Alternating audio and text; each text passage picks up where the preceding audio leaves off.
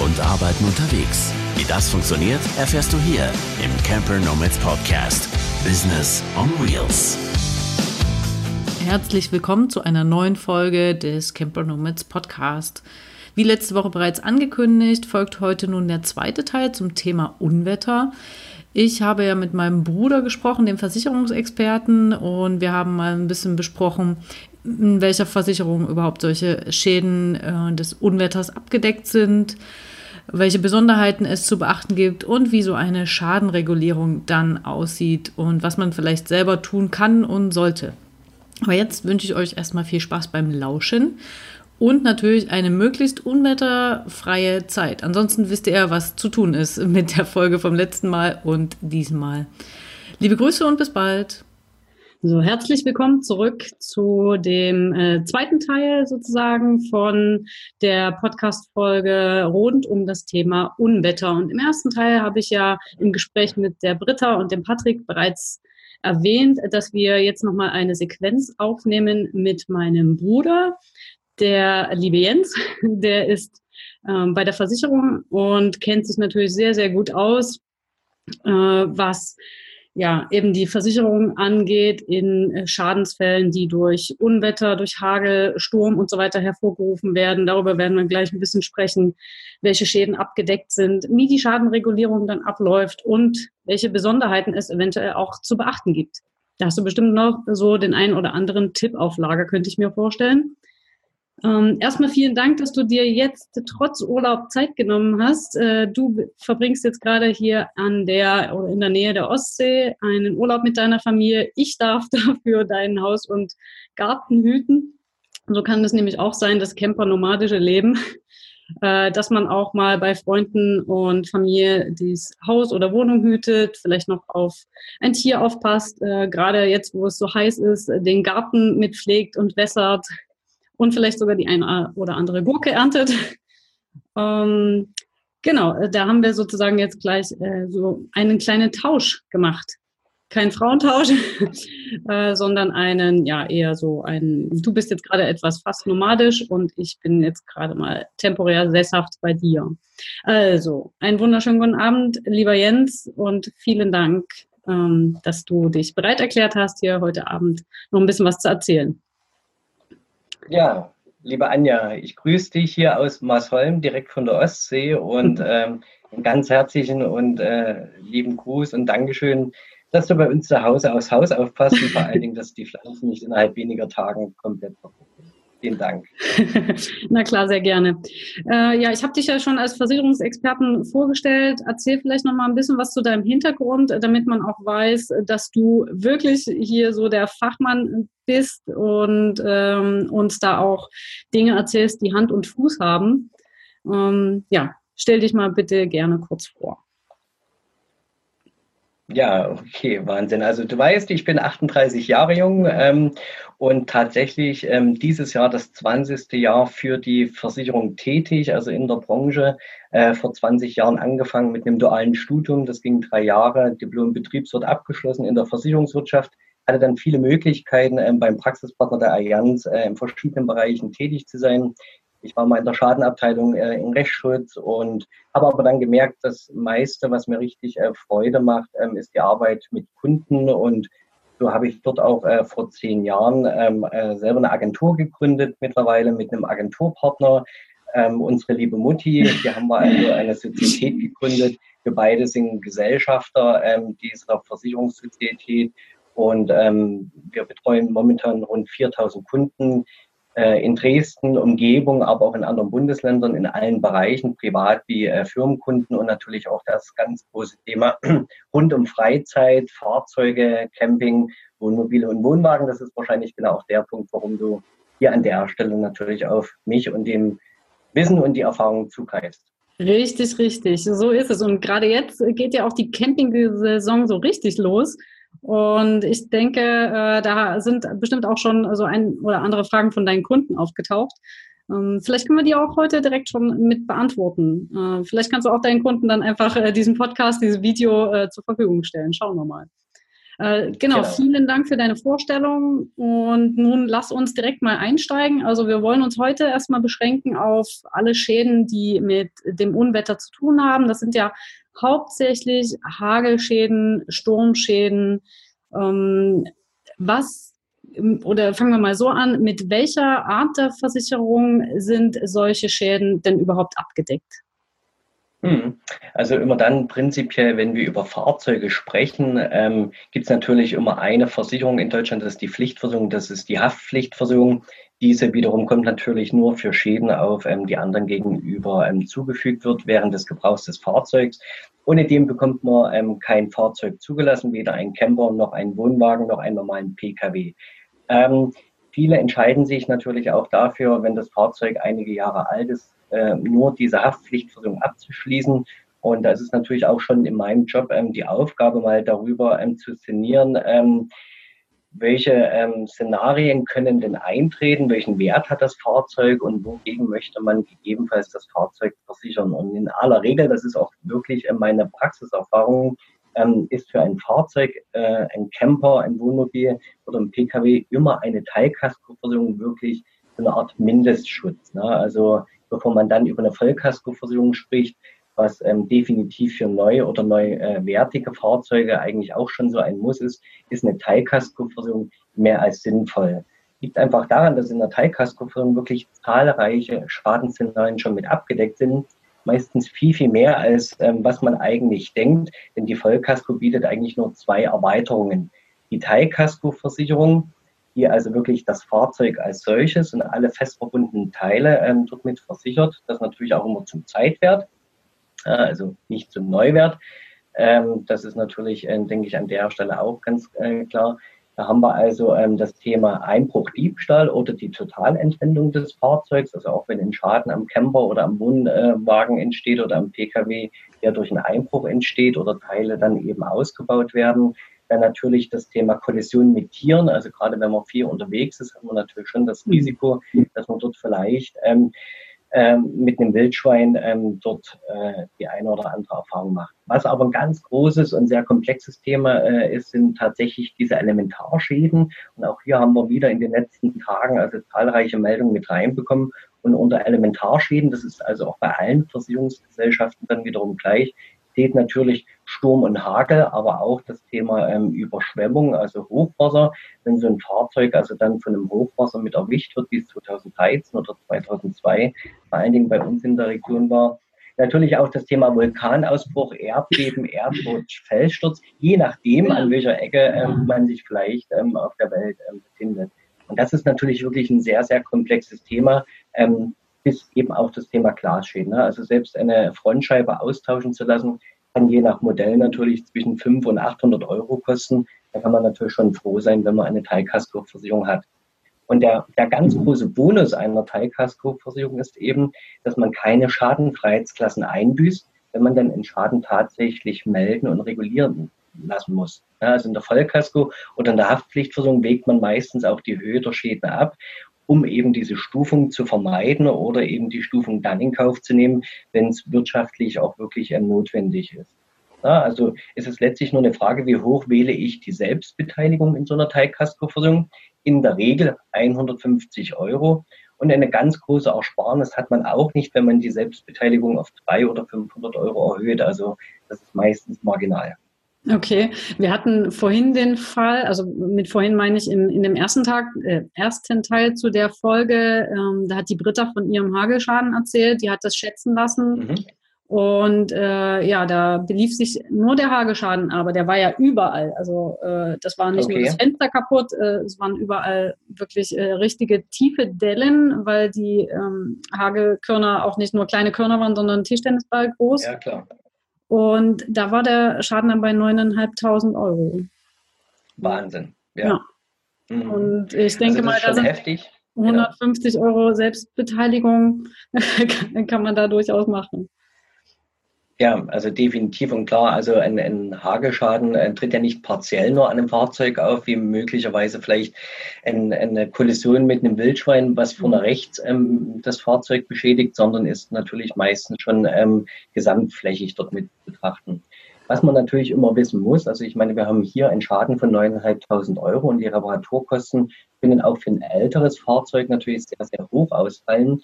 Natürlich ist es immer so, dass also auch von dem Gutachter und der Versicherung der Zeitwert errechnet wird und dass natürlich die Reparaturkosten nur maximal ähm, bis zur Höhe des äh, Zeitwerts übernommen wird. Ist der Zeitwert niedriger, was wir auch sehr häufig haben, wird also nur maximal der Zeitwert des Fahrzeugs erstattet. Ja, und wenn wir also ein Fahrzeug haben, das möglicherweise 18 Jahre alt ist und gemäß Schwacke ein Zeitwert, also kein Liebhaberwert, sondern wirklich ein Zeitwert auf dem Markt von vielleicht ähm, 2000 Euro hat, aber die Reparaturkosten sich auf 4.500 Euro belaufen, dann ist also wirklich auch die Regulierungshöhe gedeckelt ähm, bei dem Zeitwert. Und das ist halt auch immer die Überlegung, wann mache ich Voll- und Teilkasko. Es muss schon auch immer ein gewisser Wert des Fahrzeugs sein und eine eigene Intention, diesen Wert auch absichern zu wollen.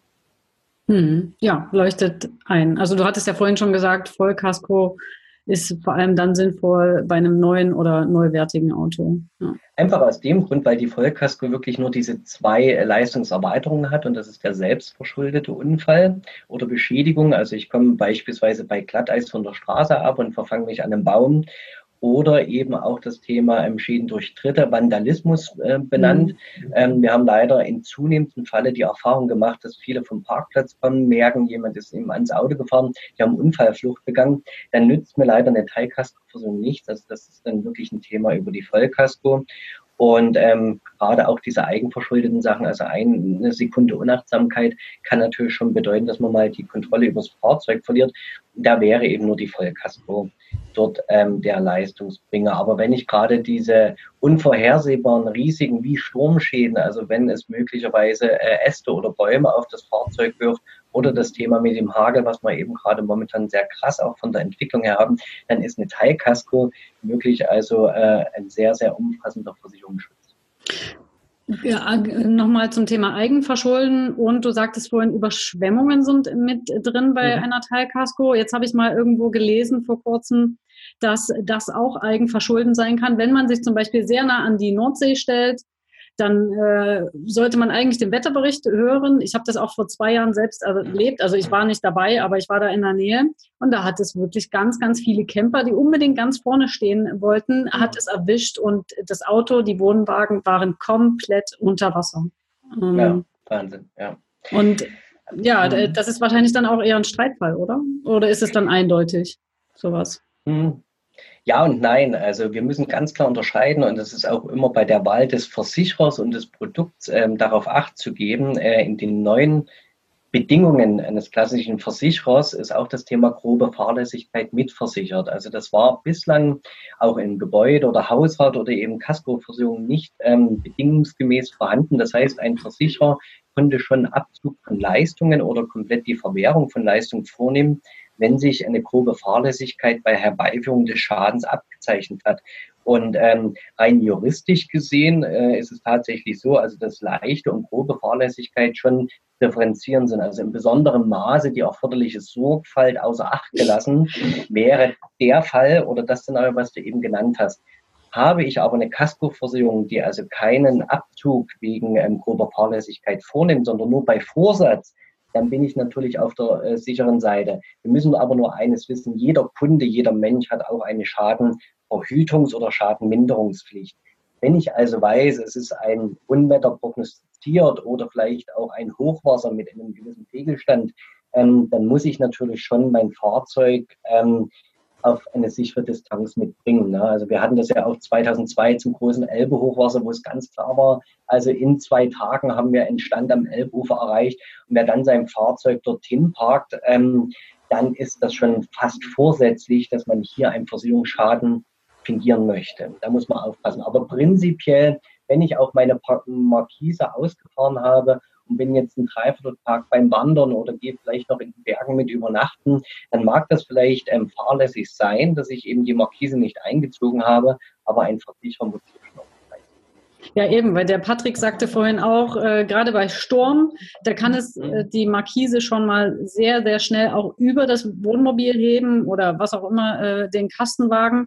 Und dann entsteht natürlich nicht nur der Schaden an der Markise selbst, sondern natürlich auch durchaus ein erheblicher Schaden an dem äh, Fahrzeug. Ne? Ja, Definitiv. Was dann prinzipiell mit abgesichert wäre, also wenn auch fremde Teile dann ähm, das Fahrzeug mit beschädigen. Wie gesagt, es muss Sturm sein. Sturm muss eindeutig auch nachweisbar sein. In der Versicherung heißt es ab Windstärke 8, 60 km/h, dann ist es auch tatsächlich Sturm. Das wird auch von den Versicherungen geprüft, also örtlich, ob am Schadentag beziehungsweise einen Tag vorher oder später ähm, entsprechend der Sturm war oder genauso eben auch wer einen Blitzeinschlag meldet, dann muss schon auch eine Gewittertätigkeit vorhanden gewesen sein und das Ganze wird dann eben schon mit nachgeprüft. Aber prinzipiell sollte man eben bei der Wahl seines Versicherers auch wirklich auf das Thema Verzicht der groben Fahrlässigkeit im Schadenfall achten. Ich denke, da ist man in jedem Fall auf der sicheren Seite, damit man eben dort nicht in diesen juristischen ähm, Tauziehen tatsächlich vielleicht noch Probleme hat im Schadenfall. Okay, ich glaube, diese Formulierung muss ich nochmal äh, rausschreiben. Die werden wir nochmal in den Blogartikel mit extra einfügen. ähm, du hast jetzt schon wunderbar übergeleitet äh, zur Schadenregulierung, worauf dann von der Seite der, des Versicherers, des Gutachters äh, drauf, geachtet wird, drauf geachtet wird. Kannst du nochmal sagen, was ist, wenn der Britta, wenn mir jetzt so ein Hagelschaden passiert ist? Was mache ich am besten als erstes? Oder überhaupt ja. so Schritt für Schritt. Ähm. Mhm. Auch hier müssen wir natürlich differenzieren, ob jemand ähm, bei der Pfefferminz ja versichert ist oder eben bei der Allianz. Und ich kann tatsächlich an der Stelle wirklich auch nur für unser Unternehmen mitsprechen und ähm, wie dort auch die Abfolge ist. Da gibt es bestimmt einige Unterschiede auch. Und wer Allianz versichert ist, der ruft in der Regel mich als allererstes mit an. ähm, alle, die äh, bei der Allianz versichert sind, rufen dich an. genau, deshalb ist das Handy jetzt noch für dich auch noch mitgeschaltet. Was beiseite. Also es gibt immer einen Schadendirektruf, ähm, der ist rund um die Uhr erreichbar. Hat man natürlich einen Ansprechpartner einer Agentur, wie wir sie sind, dann macht es natürlich immer Sinn, ähm, direkt diesen Kontakt aufzunehmen. Und also wir haben dort auch zwei Möglichkeiten. Punkt eins ist, dass man uns ähm, unkompliziert einfach mal ein paar Schadenfotos dann digital zuschickt. Das kann eben per E-Mail sein oder per WhatsApp. Und wir würden dann gemeinsam am Telefon schon eine sogenannte Schadenanzeige aufnehmen. Was ist passiert, wo ist es passiert, gegebenenfalls schon einen Kostenvoranschlag. Und wir schicken diesen direkt dann digital in die Zentrale. Wir geben eine Garantie, dass innerhalb von drei Tagen auch dieser Schadenfall dann mit ähm, bearbeitet wird. Und das ist sehr unterschiedlich, wie es eben aufbereitet ist. Also wenn wir von der Werkstatt einen Kostenvoranschlag bekommen, wo schöne Fotos dokumentiert sind, alle Einzelaufstellungen für diese Reparatur, ähm, dann hat unser Indienst-Sachbearbeiter eigentlich nur noch die Aufgabe, das Ganze auf Plausibilität zu prüfen, auch diesen sogenannten Zeitwert des Fahrzeugs ähm, zu berechnen und dann eine Freigabe zu erteilen. Prinzipiell gibt es ja zwei Möglichkeiten. Entweder man lässt die Reparatur dann ausführen, der Versicherer erstattet das unter Abzug der Selbstbeteiligung oder man lässt sich eben auch diesen Betrag, den Rechnungsbetrag auszahlen. Das nennt man also hier diese fiktive Abrechnung. Dann logischerweise ohne der Mehrwertsteuer, weil die Steuer ist ja nicht angefallen, als Nettobetrag ne, und muss sich dann eben damit ähm, als einverstanden erklären.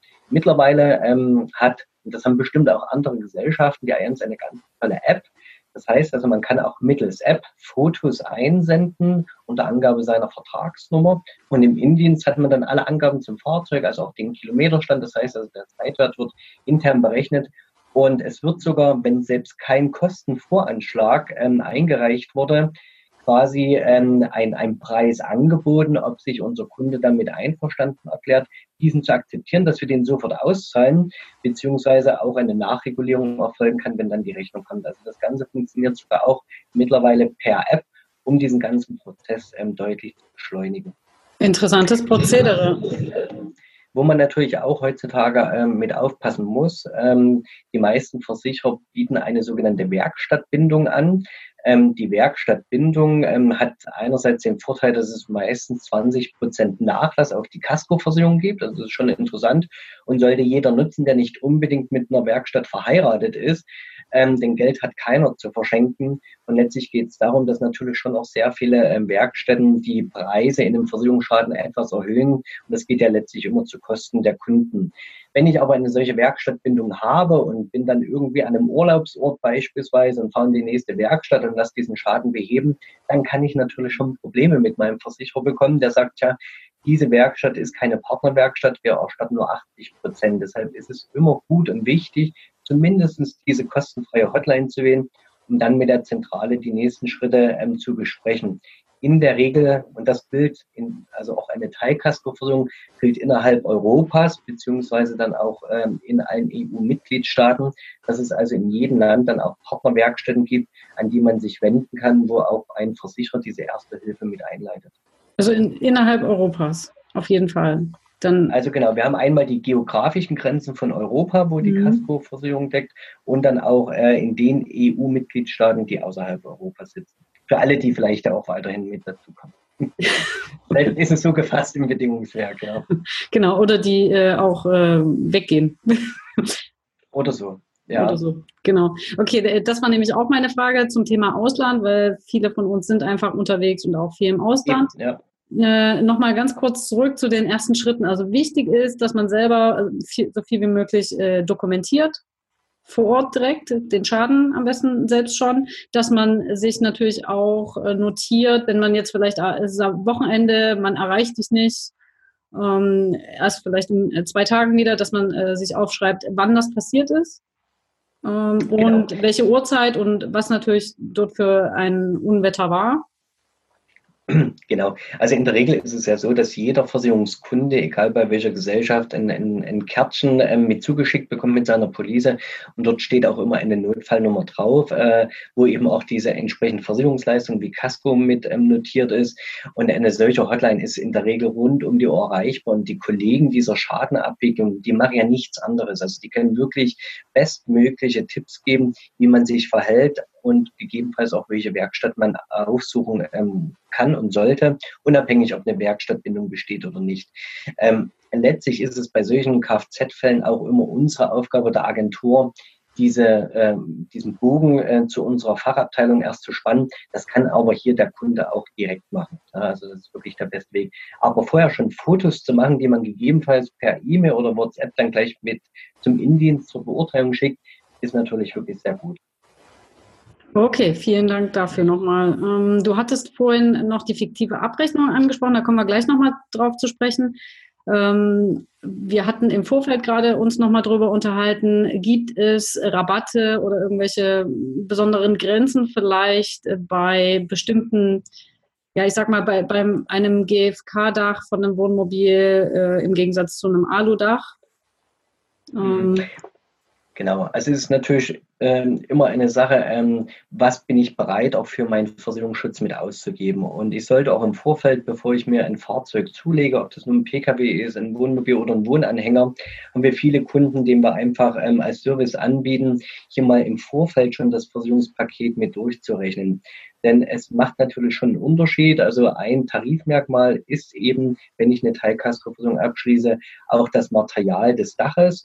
Ähm, dass es eben wirklich für das Glasfaser Kunststoff Dach diese deutlich robustere ähm, Verbindung bei Hagelschäden einen kleinen Rabatt gibt. Das sind bei der Allianz so um die 10 Prozent, wobei eben ein Aluminium- oder ein Stahldach etwas teurer ist.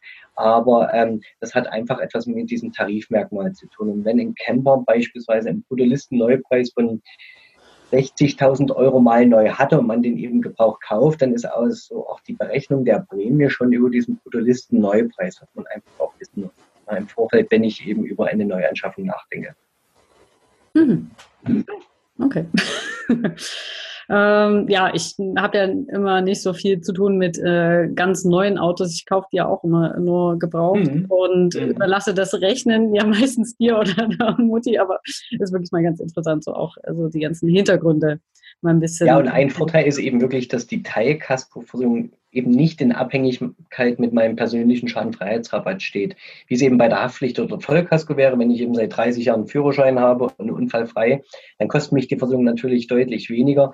Eine Teilkaskoversicherung ist eben abhängig beispielsweise von der Beschaffenheit des Daches, wie alt ähm, das Fahrzeug ist, der Bruttolisten-Neupreis. Aber ansonsten gibt es dort eben keine weiteren Nachlassmöglichkeiten über meinen Schadenfreiheitsrabatt. Ja, also der dort einfach nicht notwendig ist, ist aber ein ganz, ganz großer Vorteil, falls man eben wirklich ähm, einmal, zweimal im Jahr oder eben alle drei Jahre einen Schaden hat, dass die Person dadurch nicht Okay, vielen Dank. Ähm, genau, du hattest vorhin noch die fiktive Abrechnung genannt. Was kann ich mir darunter vorstellen und kann man das empfehlen? Ja, fiktive Abrechnung ist also eine ähm, Schadenregulierungsart, die also in der Branche äh, bei Versicherungsschäden schon eben auch eine Option ist, dass man einfach sagt, okay, ich habe jetzt einen Schaden, den meine ähm, Werkstatt möglicherweise eben auch eine, eine richtige Vertragswerkstatt ähm, tarifiert und sagt, okay, lieber Kunde, wenn wir das dein Fahrzeug den Schaden wieder beheben lassen möchten, dann kostet uns das die Summe X. Und wenn ich als Kunde sage, ich möchte genau diesen Schaden beheben lassen, dann lasse ich diesen ausführen, dann wird er abgerechnet ähm, und das ist ein Durchlaufkosten. Wenn ich aber selber sage, na ja, schön und gut, also bei euch kostet dieser Schaden eben 3000 Euro, ähm, ich lasse mir aber den Schaden jetzt auszahlen und überlege, ob ich das nicht vielleicht irgendwo anders machen lasse. Na, dann haben wir also statt den 3000 Euro die rund 2400 Euro, ähm, die es an der Stelle als Nettobetrag sind. Und ähm, inwiefern ich diesen Schaden beheben lasse, das ist ja jeden selber mit überlassen. Man muss eben bloß eines wissen, es gibt diese Besonderheit eben auch gerade bei, bei Hagelschäden, ähm, dass man also hier nicht in die ähm, Doppelregulierung ähm, mitrutscht, dass es also durchaus sein kann, dass dieser Schaden, diese fiktive Abrechnung abgespeichert wird in einer zentralen Datenbank. Datenschutzverordnung äh, lässt grüßen. Ähm, so dass es nicht heißt, also ich warte alle halben Jahre oder ein Jahre auf einen Hageschaden, lasse immer wieder möglicherweise an diesem Ort mhm. meinen Schadentag benennen und ähm, selbst wenn ein Gutachter kommt, ich habe ja einen äh, Hageschaden, dann ist es also so, dass ich eine fiktive Abrechnung unter Umständen eben wirklich nur einmal durchführen lassen kann. Wir reden ja aber hier über Interessierte, die sagen, okay, ich habe einen Schaden, den möchte ich auch definitiv beheben lassen. Ähm, dann bietet es sich in der Regel schon an, also auch zu der Werkstatt zu gehen, wo man gerne den Schaden ähm, reparieren lassen möchte. Und das sollte man dann eben auch durchführen. Okay, wunderbar. Vielen Dank auch für diese Ausführung. Ähm, also ich bin meine Fragen soweit los. Ich kann mir vorstellen, wir könnten noch sehr viel mehr rund um die Fahrzeugversicherung plaudern, aber wir wollten uns ja heute beschränken auf die sogenannten Elementarschäden und die ganze Regulierung und so weiter. Aber ich frage jetzt einfach mal nach draußen, ähm, vielleicht ähm, alle Zuhörer oder Zuschauer, hättet ihr denn Lust, dass wir da nochmal eine kleine Runde machen äh, zu den restlichen Versicherungsthemen? Wenn ja, dann schreibt uns das doch einfach mal in die Kommentare. Vielleicht schaffe ich es ja, mein Bruderherz nochmal zu überzeugen. Es muss ja dann nicht im, im Urlaub sein, äh, uns ja. dann nochmal mit Rat und Tat und vielen Tipps äh, zur Seite zu stehen. Das wäre super würde ich mich sehr freuen. Und jetzt herzlichen Dank an dich und ich wünsche dir, euch noch einen wunderbaren Urlaub. Gerne, liebe Anja, und denk bitte morgen wieder dran, ähm, den Garten zu gießen. Ja, ja ich hoffe immer noch, dass es regnet, aber wenn nicht, dann äh, gieße ich natürlich. So machen wir es. Dann okay. macht's gut. Einen schönen Abend. Ciao. Ciao.